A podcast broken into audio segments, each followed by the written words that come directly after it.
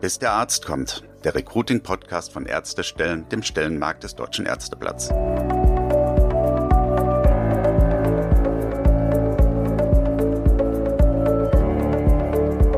Herzlich willkommen zur nächsten Folge von Bis der Arzt kommt, dem Recruiting-Podcast von Ärztestellen, dem Stellenmarkt des Deutschen Ärzteblatts. Ich bin Stefanie Hanke, Online-Redakteurin bei Ärztestellen.de und heute sprechen wir über den geheimen Stellenanzeigencode und die Frage, ob sowas überhaupt gibt. Gibt es geheime Strategien, die dafür sorgen, dass einige Kliniken und MVZ erfolgreicher im Recruiting sind als andere? Wir werfen einen Blick hinter die Kulissen und zwar mit einem interessanten Gast. Bei uns ist heute Clara Peters von Talents Connect, dem führenden Anbieter für attraktive Karriereseiten. Und natürlich auch wieder unser Recruiting-Experte Konstantin Degner von Ärztestellen, der reichweitenstärksten Stellenmarktseite im ärztlichen Recruiting. Wir räumen auf mit Irrtümern rund um die Stellenanzeige, wir teilen Insights aus tausenden von Stellenanzeigen und wir erklären, was einige Kliniken und MVZ richtig machen. Und damit Sie für Ihr Recruiting auch etwas mitnehmen können, teilen wir natürlich auch ganz konkrete Handlungsanweisungen. Bis der Arzt kommt. Expertentalk. Ja, hallo ihr beiden. Schön, dass ihr da seid. Zum Start würde ich sagen, stellt euch doch mal vor. Clara, erzähl uns mal ein bisschen was über dich. Sehr gerne. Ja, hallo zusammen, Clara, mein Name. Ich arbeite bei Talents Connect. Wir bauen sogenannte Jobshops, also digitale Karriereseiten für über 250 Unternehmen in der Dachregion und darunter auch viele Kliniken, zum Beispiel die Paracelsus Kliniken, Aloheim oder auch kleinere Kliniken wie St. Josephs Haus und steigern erfolgreich deren Bewerbereingang. Und ich leite bei Talents Connect das Team, in dem wir Daten zu Wissen machen. Und zwar Wissen darüber, wie sich Kandidatinnen und Kandidaten eigentlich verhalten, wenn sie sich online für einen Job bewerben. Und allein in den letzten fünf Jahren haben sich zwölf Millionen Bewerberinnen und Bewerber digital auf unseren Jobshops beworben. Und die hinterlassen natürlich alle eine digitale Spur, wo man auswerten kann, ja, wie verhalten sich die, die sich bewerben und vor allem, wie verhalten sich auch die, die sich nicht bewerben. Wo brechen sie ab? An welcher Stelle gehen sie weg? Daraus produzieren wir eben Wissen und dieses Wissen möchte ich gerne mit euch teilen. Super, da sprechen wir heute noch die ganze Zeit drüber und da werden wir sicher von dir noch ganz spannende andere Dinge erfahren. Aber jemand, den treue Podcast-Hörer schon länger kennen, ist heute auch wieder mit dabei, nämlich der Konstantin Degner aus unserem Ärztestellenteam. Konstantin, stell du dich doch bitte auch nochmal vor. Ja, hallo, ich bin Konstantin vom Deutschen Ärzteverlag und ich arbeite dort in der Abteilung Recruiting Solutions. Und was machen wir da? Wir helfen Kliniken, Arztpraxen, MVZs bei der Besetzung ihrer offenen Arztposition und gleichzeitig helfen wir Ärzten und Ärztinnen bei der Suche nach ihrem Traumjob und bringen beide Parteien zusammen. Das machen wir. Ja, schön, dass ihr zwei heute hier bei mir mit im Studio seid. Wir wollen heute sprechen über die geheimen Codes oder die Geheimnisse, die einige Kliniken und MVZ vielleicht kennen, weil sie keine so großen Schwierigkeiten haben, ihre Stellen zu besetzen und andere vielleicht kennen sollten. Also meine Frage in die Runde, gibt es überhaupt einen geheimen Code und was machen einige Kliniken und MVZ richtig? Ja, als ob es einen geheimen Code gibt, weiß ich nicht, ob der so geheim ist. Aber einige Kliniken MVZ, die machen in der Tat was richtig. Erstens Zielgruppe, zweitens das Thema investieren und drittens den Prozess als Ganzes denken. Was meine ich damit, wenn ich von Zielgruppe spreche? Kliniken MVZ, die ihre Stellen erfolgreich besetzen, setzen sich wirklich intensiv mit ihrer Zielgruppe auseinander. Das geht zum einen dort los an der Stelle, welche Kanäle nutze ich, um eben meine Zielgruppe der Ärzte zu erreichen. Auch das sogar schon runtergebrochen. Wo erreiche ich Fachärzte, Assistenzärzte? Was ist der bessere Weg für Chefärzte? Die machen sich da intensiv Gedanken darüber. Und gleichzeitig auch, welche Botschaften sende ich an meine Zielgruppe? Also ich muss einen Assistenzarzt mit anderen Themen bespielen wie einen Chefarzt. Das machen diese Kliniken MVZs schon sehr, sehr gut. Gleichzeitig das Thema investieren. Also es gibt in der HR-Szene auf LinkedIn sieht man auf diesem Post, da ist ein Porsche auf dem Bild und dann steht oben drüber, wir haben eindeutig einen Porsche-Mangel in Deutschland. Ich habe 10.000 Euro, aber ich finde keinen Porsche. Und das meine ich mit dem Thema investieren. Viele Kliniken MVZs, die in dem Bereich Recruiting sehr gut sind, haben verstanden, dass es keine Kosten sind, sondern eine Investition in die Zukunft und dass es auch nachhaltig ist. Dass es nicht um eine Stellenanzeige geht und um den einzelnen Kostenpunkt, sondern das Recruiting als was ganzheitliches begreifen und langfristig investieren. Und der dritte Punkt, das Thema als ganzen Prozess betrachten. Damit meine ich, dass diese Kliniken MVZs auch heute schon in so einem Funnel-Gedanken sind. Also was ist ein Funnel? Es gibt Sales-Funnel, es gibt Marketing-Funnel, Leads-Funnel und es gibt eben auch einen Recruiting-Funnel. Das heißt, im Grunde genommen hat so ein Funnel immer das gleiche Ziel. Ich habe ganz am Anfang das Thema der Aufmerksamkeit, der Wahrnehmung. Also ich probiere in die Aufmerksamkeit von jemandem zu kommen und sobald er dann diese Reise beginnt, sobald ich dann die Aufmerksamkeit habe, probiere ich ein entsprechendes Ziel zu erreichen. Und das ist in dem Fall halt beim Recruiting die Einstellung. Und viele Kliniken MVZs haben das verstanden, dass sie eben diesen Prozess auch als Ganzes denken. Was heute viele machen, sie beschäftigen sich mit der Stellenanzeige, probieren diese attraktiv zu gestalten. Manche denken dann schon einen Schritt weiter und sagen, okay, dann brauchen wir aber auch einen guten Prozess hinten raus, Bewerbungsformular, Bewerbermanagementsystem. Aber dort endet der Prozess ja nicht. Er geht ja eben halt weiter. Also Traffic mal Conversion bringen die Bewerbung, ja, aber der Prozess geht ja an der Stelle weiter. Also, dass der Kandidat eine gute Candidate Journey hat, gute Touchpoints, ja, Reaktionszeiten schnell sind und, und, und. Das ist ein, ein langer Prozess, der eben dann bis zum Ende der Einstellung führt und das machen viele viele Kliniken heute gut. Ob der Code geheim ist, weiß ich nicht. Manche wenden ihn zumindest an. So geheim wird er auf jeden Fall nicht bleiben, weil wir ja jetzt die Geheimnisse ausplaudern und verraten. Clara, möchtest du noch was ergänzen? Ja, total gerne zu zwei Punkten. Du hast ja das Thema Investieren angesprochen. Und ich bin da total bei dir. Investieren in den Recruiting-Prozess ist eine Investition in die Zukunft, muss aber meines Erachtens nicht unbedingt immer mehr Geld heißen, sondern sich eher zu fragen, was sind denn die richtigen Möglichkeiten, meine Zielgruppe zu erreichen? Ein ganz konkretes Beispiel. Bewerberinnen und Bewerber stehen gar nicht unbedingt darauf, wenn man ein super, ich sag mal in Anführungsstrichen, glossy Video auf seine Stellenanzeige packt, auf dem das Unternehmen in einem ganz aufwendig produzierten Video dargestellt wird, sondern es kommt zum Beispiel viel besser an, wenn sich der zukünftige Vorgesetzte vielleicht ein Handy schnappt und selber mal ein kurzes Video dreht, wie der Arbeitsalltag in dieser Klinik zum Beispiel stattfinden wird.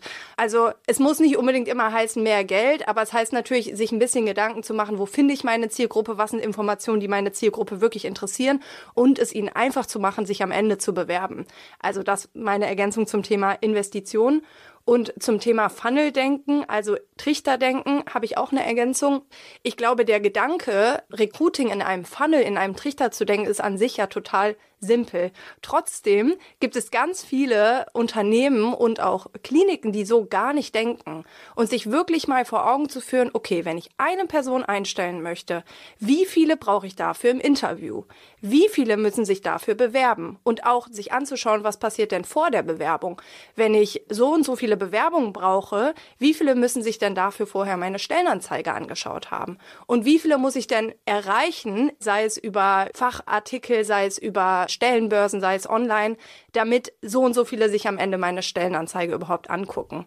Und wir haben dafür mal so eine Achse definiert. Wir nennen sie die Smash-Achse, damit wir diese verschiedenen Punkte in dem Trichter mal definieren können und auch immer einordnen können, wo befinden wir uns gerade. Smash steht für die Anfangsbuchstaben von Search, Match, Apply, Select und Hire. Also die Phasen, erste Phase Search, wie findet mich der jeweilige Kandidat, die Kandidatin, Match, wie stellt der Kandidat, die Kandidatin eigentlich sicher, dass wir zusammenpassen, Unternehmen und Person, Apply ist die Bewerbung, ist klar, Select ist die Auswahlphase und Hire die Einstellungsphase. Und so kann man immer ganz gut gucken, wo in diesem Trichter befinden wir uns gerade, worüber sprechen wir gerade. Und sich das wirklich mal vor Augen zu führen und in diesem Trichter zu denken, ist tatsächlich im Recruiting, im HR immer noch ein neuer Gedanke. Dann bleiben wir doch direkt mal bei dem Funnel-Gedanken. Wo startet der Funnel, deiner Meinung nach, Clara? Ist es die Karriereseite? Ist es die Stellenanzeige? Wie kommen die interessanten Kandidatinnen und Kandidaten in diesen Trichter überhaupt rein? Ja, genau. Also ich habe ja gerade schon gesagt, wie werden die Kandidatinnen und Kandidaten überhaupt auf das jeweilige Unternehmen aufmerksam? Das kann natürlich sein auf einer Stellenbörse, das kann sein online, aber tatsächlich ist der Point of Interest der Ort, wo sich die Kandidatin, die Kandidatin bewirbt, ja eigentlich die Stellenanzeige. Also, dass viele tatsächlich gar nicht mehr über die Karriereseite gehen. Das machen ungefähr 20 Prozent der Ärztinnen und Ärzte.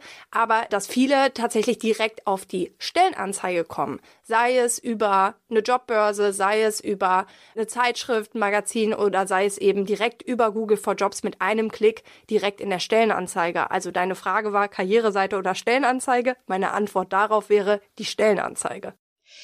Das heißt auch, da haben wir im Podcast ja schon öfter drüber gesprochen, das erste, was man im Grunde wahrnimmt, ist der Titel der Stellenanzeige, gerade wenn wir über Online sprechen.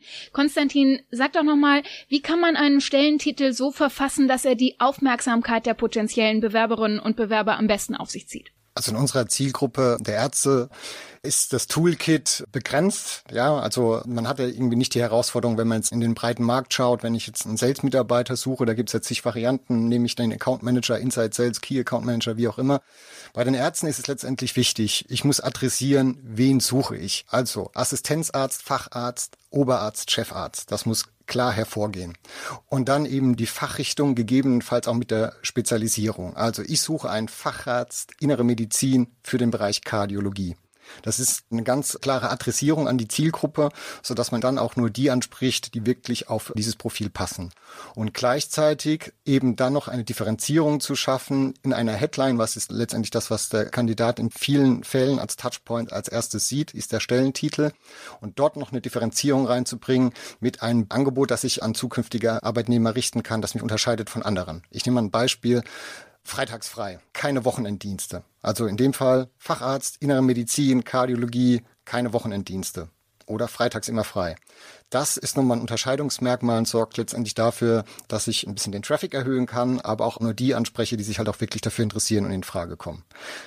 Wir haben schon oft über den Stellentitel gesprochen. Wer da in den Deep Dive gehen möchte, gerne auch nochmal Folge 8 bei unserem Podcast, bis der Arzt kommt, von Ärztestellen. Clara, hast du noch was zum Stellentitel, was wichtig ist, was man noch bedenken sollte? Also ich bestätige vollkommen das, was du sagst, Konstantin, und das passt auch sehr gut zu dem Suchverhalten von BewerberInnen, wenn sie jetzt bei Google in der Suchmaschine was eingeben. Das ist nämlich gerade total häufig ein Titel, vielleicht plus irgendeine Spezifikation, ne, sei es eben die, von der du gesprochen hast, oder sei es, ich will keine Wochenenddienste haben, plus Standort. Also das ist oft so ein typischer Suchbegriff, den Leute bei Google in eine Suche eingeben. Und genau das ist ja das, was man erreichen möchte, dass man dann an der Stelle möglichst weit oben rankt, nicht auf einen Begriff, den ganz viele haben, weil da ist zwar das Suchvolumen hoch, aber auch der Wettbewerb hoch, sondern auf einen Begriff, der sehr gut passt in der Zielgruppe und dann die Anzahl der Bewerbungen nicht nur quantitativ steigt, sondern sich auch die bewerben, die wirklich gut zu der Stelle passen, weil da schon eine zusätzliche Spezifikation mit im Titel steht. Also noch eine Ergänzung zu den Ausführungen von Clara, um das nochmal konkreter zu fassen. Das bedeutet jetzt nicht, dass der Ort in den Stellentitel muss. Was konkret passiert, wenn jemand die Jobsuche über Google startet, wird dann eben eingegeben Facharzt Innere Medizin in Köln und da muss diese Information natürlich mitgeliefert werden. Das heißt aber nicht, dass diese Information in den Stellentitel muss. Das machen wir von Ärztestellen, wird diese Information an Google separat ausgewiesen, sodass dann auch die Stellenanzeige in der Jobbox entsprechend von Google ausgespielt wird von unserer Seite. Was ist denn der Unterschied, ob ich die Stellenanzeige online als eigene Landingpage anlege oder einfach so, wie es ja wahrscheinlich die meisten machen, einfach als Stellenanzeige auf einer Karriereseite vielleicht oder in irgendeiner Jobbörse? Was bedeutet diese Landingpage? Also Landingpage bedeutet, wenn wir uns jetzt mal in die Perspektive des Suchenden versetzen, es ist eine Person, die landet auf dieser Stellenanzeige als Landingpage und weiß ansonsten vielleicht nichts über das Unternehmen oder die Klinik, weiß nichts über das Team, über den Standort und findet diese Stellenanzeige. Und die Person möchte ja nicht nur wissen, was ist das für ein Job, sondern möchte auch wissen, wo ist das? Wer ist mein Team? Wie sieht der Standort aus?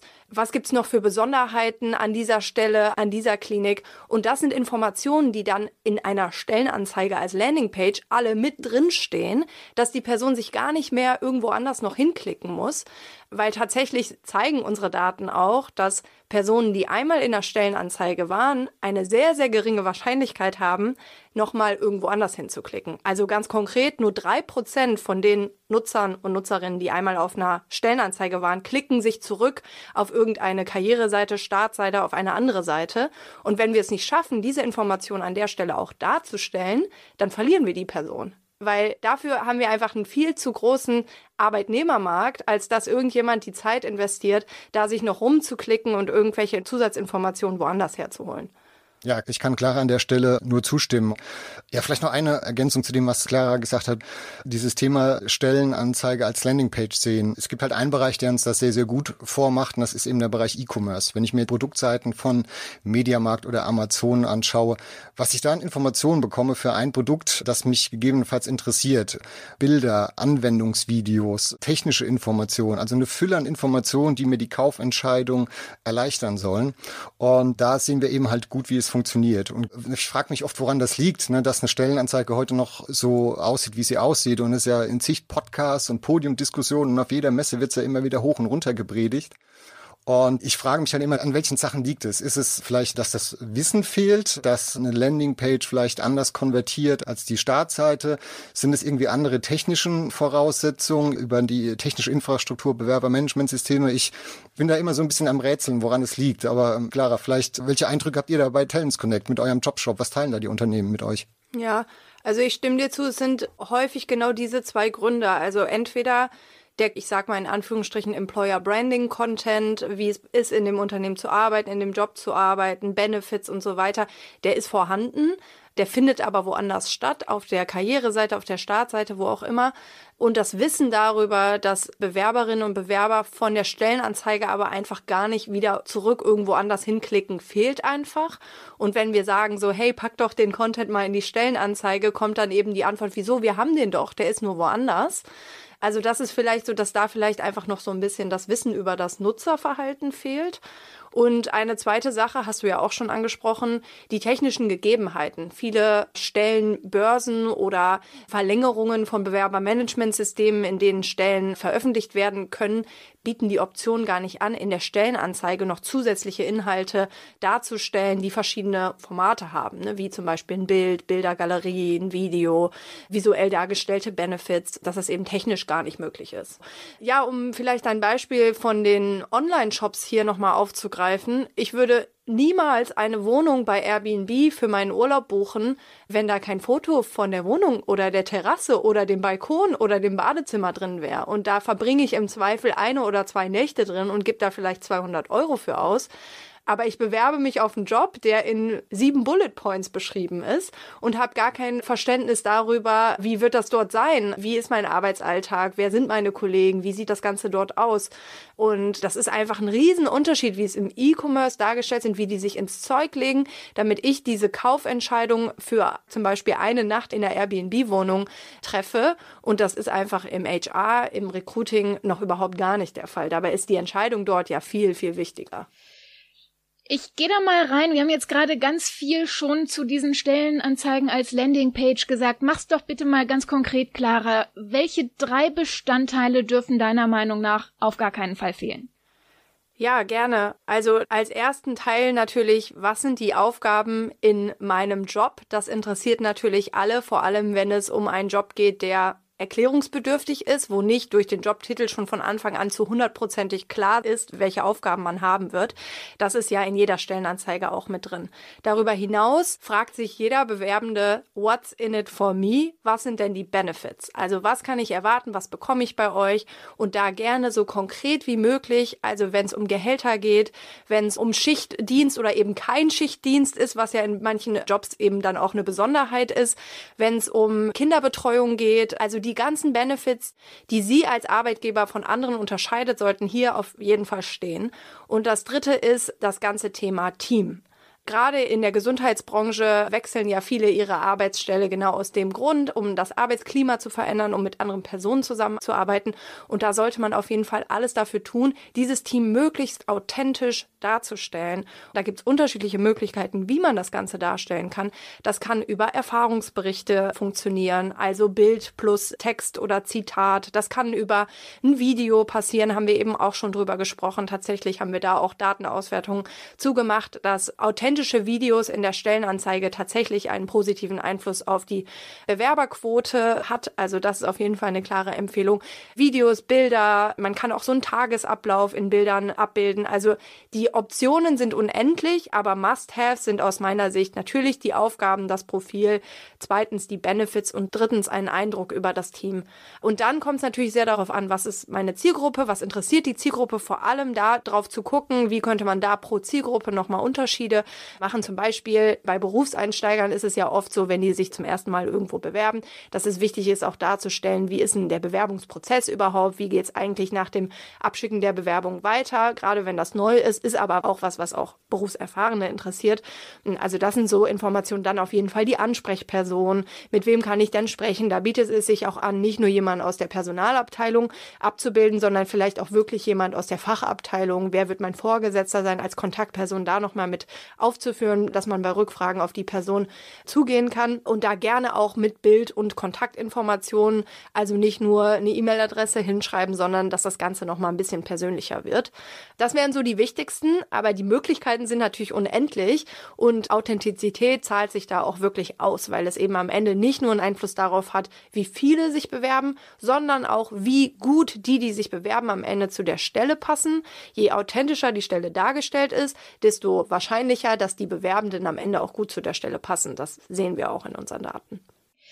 Ich stelle meine These in den Raum, und zwar eine Stellenanzeige sollte möglichst kurz sein. Clara, ist das richtig? Also dazu gibt's ja tatsächlich einige Auswertungen von verschiedenen Stellenbörsen. Zum Beispiel sagt Indeed, der Bewerbungseingang wird um 30 Prozent steigen, wenn die Stellenanzeige zwischen, was war das, 700 und 2000 Zeichen lang ist. Was natürlich darauf hindeutet, okay, die Stellenanzeige sollte möglichst kurz sein, damit man mehr Bewerbungen erhält. Aber das ist aus meiner Sicht eine sehr kurzfristige Betrachtung, weil da geht's nur um die reine Quantität, also wie lang ist die Stellenanzeige und nicht, was steht da eigentlich konkret drin in dieser kurzen kurzen Stellenanzeige. Und was passiert vielleicht, haben wir eben schon drüber geredet, über den rein textlichen Teil hinaus, was Bilder, Videos und so weiter angeht. Von daher, also ich bin dabei zu sagen, die textlichen Bausteine sollten kurz und knackig sein. Eye-Tracking-Studien zeigen zum Beispiel auch, dass sich ja Menschen in so einem Freitext sozusagen gerade Bullet Points, so fünf Bullet Points am Stück angucken und den Rest gar nicht mehr durchlesen. Also kurz und knackig auf jeden Fall und dabei vor allem auch auf die Reihenfolge achten. Weil das, was oben steht, schauen sich natürlich mehr an als das, was unten steht. Durchschnittliche Scrolltiefe in so einer Stellenanzeige liegt bei 40 Prozent. Das heißt, die meisten scrollen gar nicht so weit nach unten. Also der Text, ja, auf jeden Fall. Aber was passiert darüber hinaus? Ich bin nicht dabei zu sagen, möglichst kurz, sondern eher möglichst authentisch. Und wenn der zusätzliche Content weiter unten in der Stelle steht, kann jeder selber entscheiden, ob er so weit runterscrollt und diese Informationen für die Bewerbungsentscheidung noch braucht oder nicht. Genauso wie es in jedem Online-Shop auch passiert.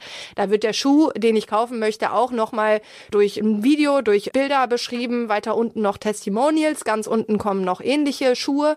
Und ich kann selber entscheiden, brauche ich die Infos oder oder weiß ich schon, dass ich den Schuh kaufen will und klicke auf den Kaufen-Button. Von daher möglichst kurz und knackig, was den Inhalt angeht. Authentisch, ja, bin ich dabei. Aber einfach nur, ohne auf den Inhalt zu gucken, möglichst kurz, nein, bin ich nicht dabei. Thema Storytelling. Konstantin, welche Rolle spielt das denn bei Stellenanzeigen? Wie kann ich Storytelling am besten in so eine Stellenanzeige integrieren? Also welche Rolle das Storytelling spielt in Stellenanzeigen, also im Moment würde ich sagen, wenn ich mir einen Großteil angucke, keine. Aber sie sollte, glaube ich, eine spielen. Man möchte ja was verkaufen und wir Menschen lieben irgendwie alle Geschichten. Wir hören gerne Geschichten zu und wir kaufen eine Geschichte. Also ich kaufe jetzt nicht die Bohrmaschine, die irgendwie, keine Ahnung, ich kenne mich da nicht aus, 1200 Umdrehungen macht und das durchbohrt und Bohrhammer hier und Bohrhammer links und rechts nee, ich kaufe die Bohrmaschine, die leise ist, da können Sie auch sonntags um 12 Uhr bohren und gleichzeitig wird der Dreck in einem Filter entsorgt und sowas kaufe ich, ja, und eben halt nicht das Datenblatt. Die Lebensläufe, die Stellenanzeige, das sieht irgendwie immer aus wie so ein Datenblatt, wie so ein Infoblatt irgendwie, der einer Waschmaschine beiliegt. Und deshalb glaube ich, könnte halt Storytelling noch viel passieren.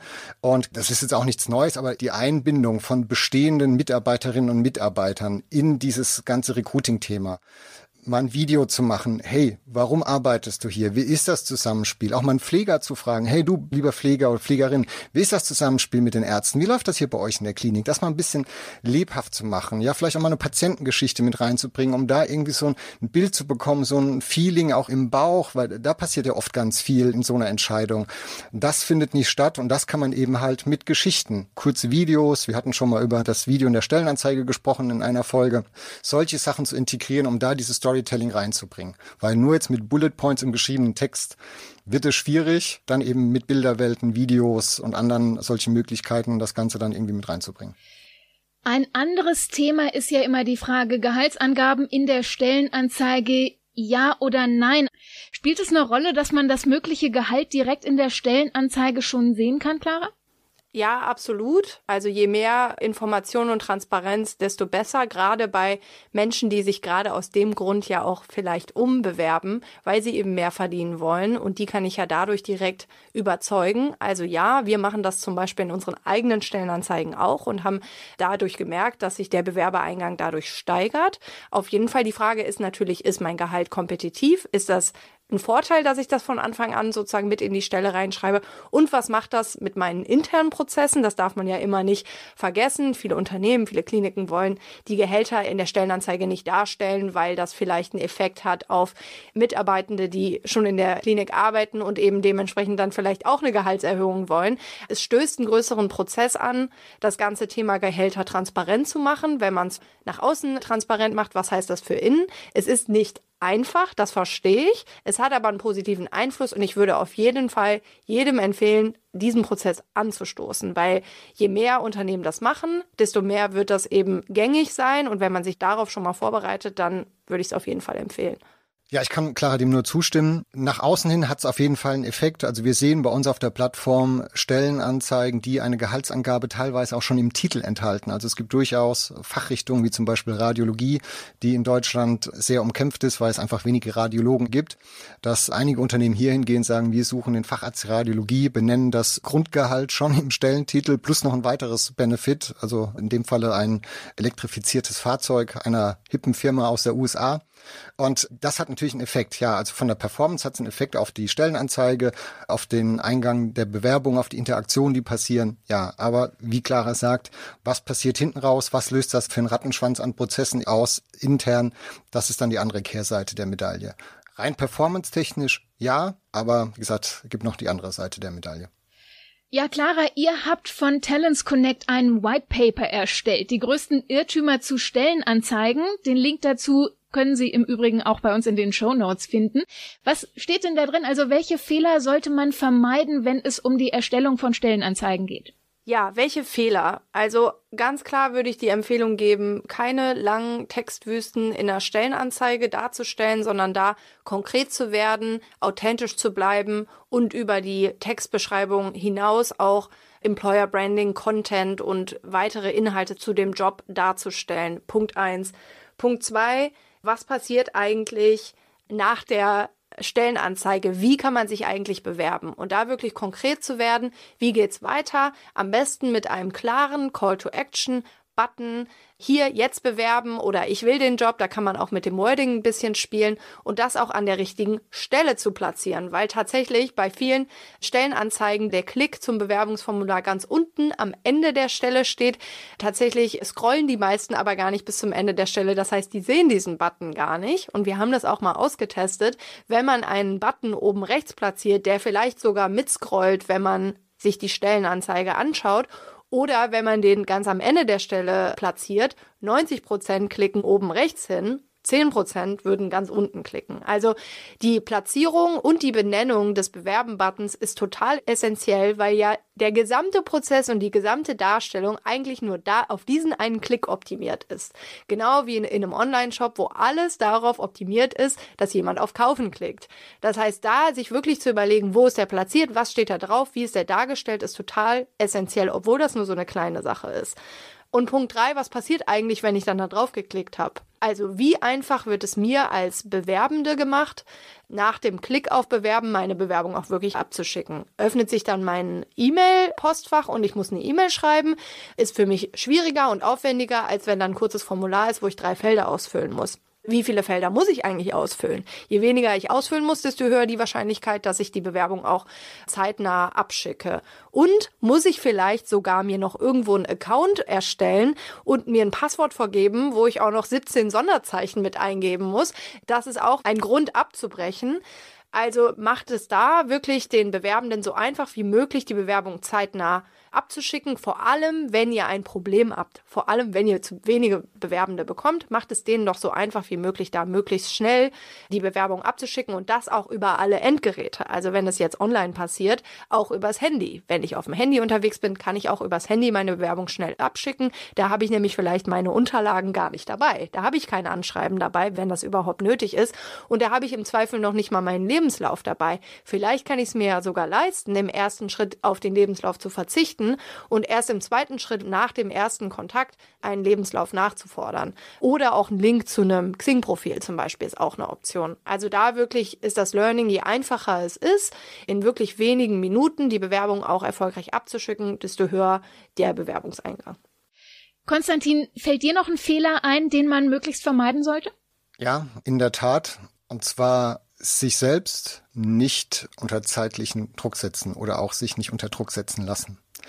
Was wir ganz oft erleben, Anrufe von Kunden, dass jetzt noch schnell eine Stellenanzeige kurz vor Anzeigenschluss, wenn wir jetzt mal an unsere Printausgabe, das Deutsche Ärzteblatt denken, platziert werden muss, weil eben gerade der Klinikdirektor oder der Chefarzt, der ärztliche Leiter um die Ecke kam, man muss noch schnell irgendwie eine Anzeige veröffentlichen, weil der oder diejenige gekündigt hat oder es irgendwie eine neue Entwicklung gab. Und das sind oft auch die Stellenanzeigen, die irgendwie, ich sag's mal, weniger gut sind. Also in der ganzen inhaltlichen Aufbereitung. Also nicht einfach schnell, schnell. Ich platziere jetzt eine Printanzeige oder auf ärztestellen.de oder auf der Karriereseite eine Stellenanzeige auf die Schnelle. Ja, dann habe ich was getan. Ja, dann ich habe doch jetzt ne, alle Kanäle bedient. Das ist so ein bisschen das Feigenblatt sondern sich wirklich die Zeit zu nehmen für diese Stellenanzeige, für den Gedanken der Landingpage, weil die Zeit, die ich mir da nehme, das zahlt sich zwei- und dreifach dann im weiteren Prozess aus. Also eine schlechte Stellenanzeige führt oft dazu, dass sie sie nochmal schalten muss. Hoffentlich dann verändert, aber weil die erste eben nicht den Erfolg gebracht hat. Deshalb dieser zeitliche Aspekt, das ist so ein Fehler, also nicht unter Druck setzen lassen. Ja. Ich frage jetzt mal ganz provokant. Wir haben jetzt hier schon ganz, ganz viele Aspekte, die Kliniken eigentlich bedenken sollten für die erfolgreiche Stellenanzeige. Also man soll sich Zeit nehmen, man soll Content schaffen, man soll vielleicht sogar Videos drehen, eigene Landingpages erstellen. Was glaubt ihr denn, wie viel Zeit nehmen die sich oder wie viel Zeit haben die in ihren ganzen Abläufen als Klinik, um sich um dieses einzelne Thema Recruiting zu kümmern? Ja, absolut. Das verstehe ich. Und das ist genau das, was uns natürlich unsere Kunden, mit denen wir genau über solche Dinge sprechen, auch fragen. So, was denkt ihr denn, was, wir haben auch noch einen anderen Job nebenbei. Am Ende ist es ja so. Die Frage ist, was kommt am Ende dabei raus und wie viel Aufwand war das? Und unser Learning ist, wenn man am Anfang sich die Zeit nimmt und diesen Job wirklich mal richtig gut profiliert und richtig authentisch darstellt, spart man sich hinten raus richtig viel Zeit und Aufwand, weil man nämlich erstens genügend Bewerbungen überhaupt bekommt. Das ist ja oft ein Problem und dadurch kann man die Stelle dann super lange gar nicht besetzen, hat dadurch einen Ausfall in der Klinik, muss andere belasten, die vielleicht dann wieder kündigen, wie auch immer. Auf jeden Fall hat man da einen Schaden, weil die Stelle nicht so schnell besetzt wird. Zweitens, die Bewerbungen, die eingehen, passen vielleicht gar nicht so gut. Das heißt, ich habe viel mehr Aufwand und Arbeit dadurch, unpassende Bewerbungen auszusortieren oder mehr Gespräche zu führen. Und hinten raus dauert das Ganze einfach länger. Also ja, ich bin total dabei. Das klingt so, als wäre es super viel Arbeit. Ist es auch. Ich will da ganz ehrlich sein. Es ist auch Aufwand an der Stelle, wirklich gut und authentisch zu beschreiben. Aber man spart sich wirklich hinten raus dadurch Aufwand und Zeit in der Auswahl, in der Selektion und in der Generierung. Und man spart sich auch wiederum Kosten, weil man vielleicht dieses Stellenprofil gar nicht an so vielen Orten posten muss und gar nicht so viel Reichweite erzeugen muss, sondern wenn wir wieder an diesen Trichter denken, von dem wir am Anfang gesprochen haben, man eben nicht mehr Geld oben oben in den Trichter reinschmeißt, damit mehr Leute die Stellenanzeige sehen, sondern eher den Trichter ein bisschen weitet und die Konvertierung steigert, also dass die, die die Stelle sehen, sich eher bewerben. Und dementsprechend auf die lange Sicht lohnt sich der Aufwand. Wenn es um Online-Stellenanzeigen geht, was würdet ihr sagen, mit was für Kennzahlen kann man da den Erfolg messen? Also ich nehme mal an, das Thema, wie oft ist das angeklickt worden? Das wird den meisten relativ präsent sein. Aber was gibt es noch? Worauf sollte man noch schauen, Konstantin? Puh, ja, Kennzahlen bei Online-Stellenanzeigen. Ich glaube, wir haben doch da schon mal eine eigene Folge drüber gemacht, über KPIs. Es ist auch ein Feld, wo man sich austoben kann und Ja, der Klick, das ist so die Generalwährung, die kennt, glaube ich, jeder. Klick ist das eine, was ist dieser Klick wert? War das ein Bot? Ist das ein richtiger Mensch? Also ja, das ist so die Zahl, die allein betrachtet am wenigsten aussagt. Und wenn man sie in den Kontext drückt, wird es interessanter. Also ja, wir geben auch zum Beispiel jetzt bei Ärztestellen die Klickzahlen raus. Das ist immer noch das, was die Kunden irgendwie sehen wollen. Also bekommen sie es. Und wir erweitern es aber darüber hinaus ein bisschen. Und zwar zum einen, um mal zwei Kennzahlen zu nennen, die wir noch mit hinzugeben. Das Thema Zeit auf der Seite. Also wie lange war jemand auf dieser Stellenanzeige und hat sich mit dem Content beschäftigt? Und schauen uns da auch die Scrolltiefen an, ja, um dann daraus so einen Indikator zu haben, okay, passt der Inhalt, wenn die durchschnittliche Zeit, die jemand auf einer Seite ist, höher ist im Vergleich zu einer anderen Stellenanzeige in der gleichen Zielgruppe, passt das alles miteinander. Also diese Zeit auf der Seite ist eine weitere Kennzahl, die wir mit rausgeben. Und dritte Kennzahl ist auch die sogenannte Job Interest. Also Interaktionen die ein Nutzer mit dieser Stellenanzeige macht. Also wie geht er mit dieser Stellenanzeige um? Was macht er auf der Anzeige? Früher war das so, bei meinem vorherigen Arbeitgeber, da wurde immer gefragt, ja, wir hätten gerne mal die Klicks und die Anzahl auf dem Bewerben-Button. Wie oft war das? Das waren so immer diese zwei Kennzahlen, die rausgegeben wurden. Aber der Klick auf den Jetzt bewerben-Button, das ist ja nur eine mögliche Interaktion, die ein Nutzer in einer Stellenanzeige machen kann. Er kann eine Stellenanzeige weiterleiten zum Freund, auf das eigene E-Mail-Postfach, wohin auch immer. Er kann Textpassagen aus einer Stellenanzeige kopieren. Was wir immer noch sehen, eine der meisten Interaktionen bei uns auf der Seite ist Stellenanzeige drucken. Ob die dann wirklich ausgedruckt wird oder als PDF gespeichert wird, das ist dann das eine. Aber Stellenanzeige drucken ist auch eine Interaktion, die häufig stattfindet. Und so gibt es ganz, ganz viele verschiedene Interaktionen, die innerhalb der Stellenanzeige stattfinden und über die sich ein Interesse eines Kandidaten an dieser Stelle, an der Position heranleiten lässt. Also wie hoch ist die Bewerbungswahrscheinlichkeit?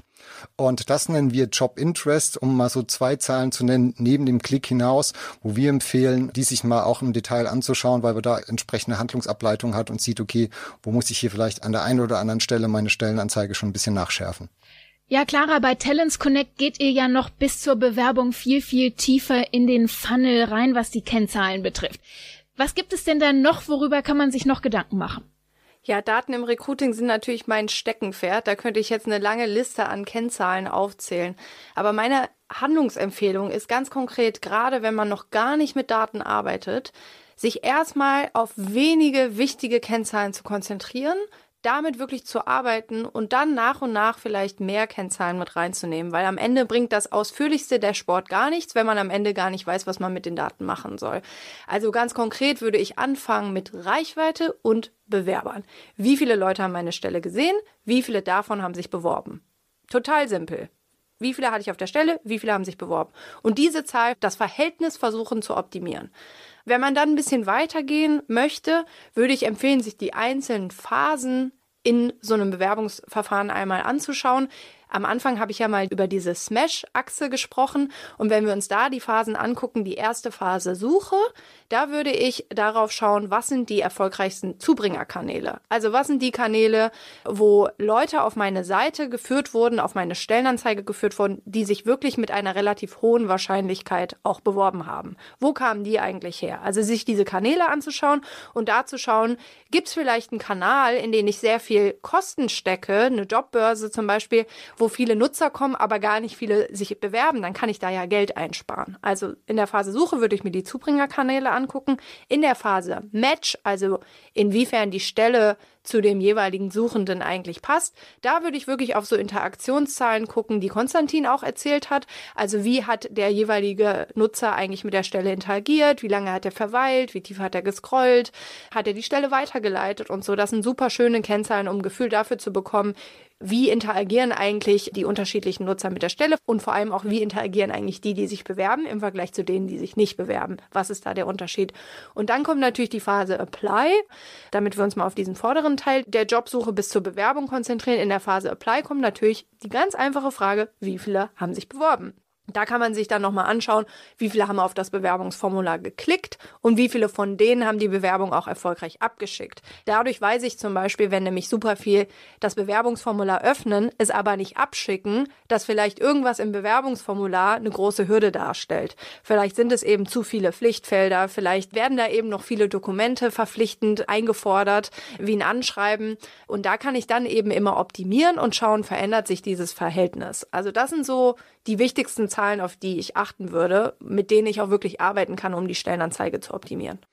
Was man hier bei den Ausführungen von Clara gerade gemerkt hat, das war eigentlich so dieser Funnel-Gedanke. Also wir sind jetzt mit Ärztestellen oder dem Deutschen Ärzteblatt ja am Anfang dieses Funnels. Ja, wir bieten guten Zugang zu den Ärztinnen und Ärzten und sorgen hier für die Wahrnehmung. Und das ist ja sozusagen die Eintrittstür in den Funnel.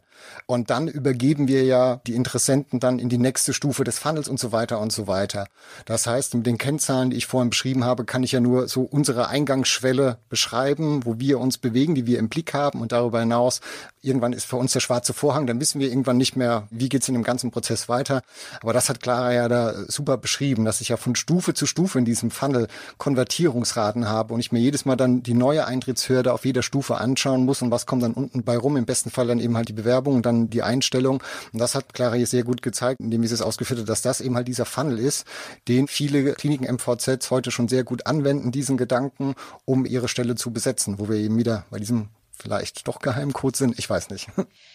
Ja, Clara, wir haben jetzt schon über viele, viele Dinge gesprochen, die KPIs und die Landingpage und die Videos. Ich wiederhole es nicht nochmal, habe ich ja eben schon gesagt.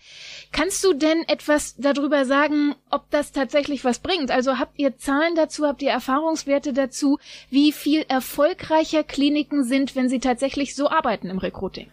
Ja, absolut. Also tatsächlich ist es so, dass im Durchschnitt sich der Bewerbungseingang durch die Umsetzung dieser Dinge, die wir heute besprochen haben, vervierfacht. Also viermal mehr qualifizierte Bewerbungen. Und um das auch mal an einem Beispiel ganz konkret zu machen, durchschnittlich bewerben sich zwei von 100 auf einer Stellenanzeige. In der Branche Healthcare oder Gesundheitswesen bewerben sich auf eine durchschnittliche Stellenanzeige zwei von 100. Und diese Zahl, das haben wir genau bei unseren Kunden im Gesundheitswesen festgestellt, vervierfachen sich durchschnittlich. Also zum Beispiel bei den Paracelsus-Kliniken, einer unserer Kunden, die das eben sehr, sehr authentisch machen, ihre Stellen sehr authentisch darstellen, den Bewerbungsprozess total schlank halten, das Formular schlank halten, bewerben sich durchschnittlich acht von 100. Und das kommt natürlich immer darauf an, welche Zielgruppe das jetzt ganz konkret ist, ob es dabei um Ärztestellen geht, um Pflegefachkräfte. Das variiert natürlich, welche Berufserfahrung gefordert ist, aber diese 8% sind ein Durchschnitt über alle Zielgruppen hinweg. So, das war jetzt viel, viel, viel Input. Ich würde es gerne nochmal für die Zuhörerinnen und Zuhörer ein bisschen straffen. Konstantin, wenn man jetzt eine Sache aus diesem Podcast mitnehmen soll, was wäre das für dich?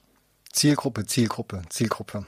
Also sich mit der Zielgruppe zu beschäftigen. In aller Ruhe. Heißt konkret, über welche Kanäle erreiche ich meine Zielgruppe der Ärztinnen und Ärzte? Wo sind sie unterwegs? Runtergebrochen auf Fachbereich, Hierarchiestufe, geografisch, sozioökonomisch, also wirklich in der Tiefe mit dieser Zielgruppe auseinanderzusetzen. Und was sind dann auch meine Botschaften an die Zielgruppe? Also, was ich eingangs schon sagte, die Unterscheidung. Für einen Assistenzarzt spielt das Thema Weiterbildung eine andere Rolle, wenn es dann noch um eine Karriereentwicklung geht, als bei dem Chefarzt.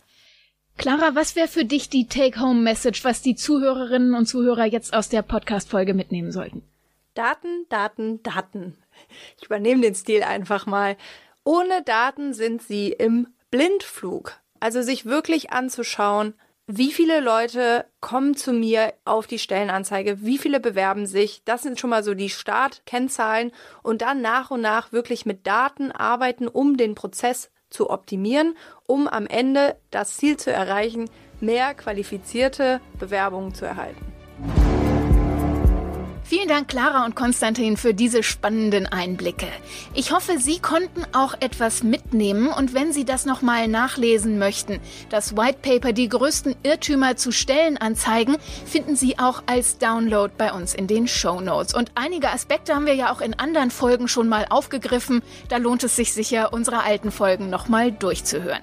Das war's für heute mit unserer Folge von Bis der Arzt kommt, dem Recruiting-Podcast von Ärztestellen, dem Stellenmarkt des Deutschen Ärzteblatts. Arbeitsplatz. Und wenn Sie Fragen haben, Anregungen oder einen Austausch mit unseren Recruiting-Experten möchten, dann schreiben Sie uns doch einfach. Die Adresse ist podcast.ärztestellen.de. Ich sage es nochmal, podcast.ärztestellen.de.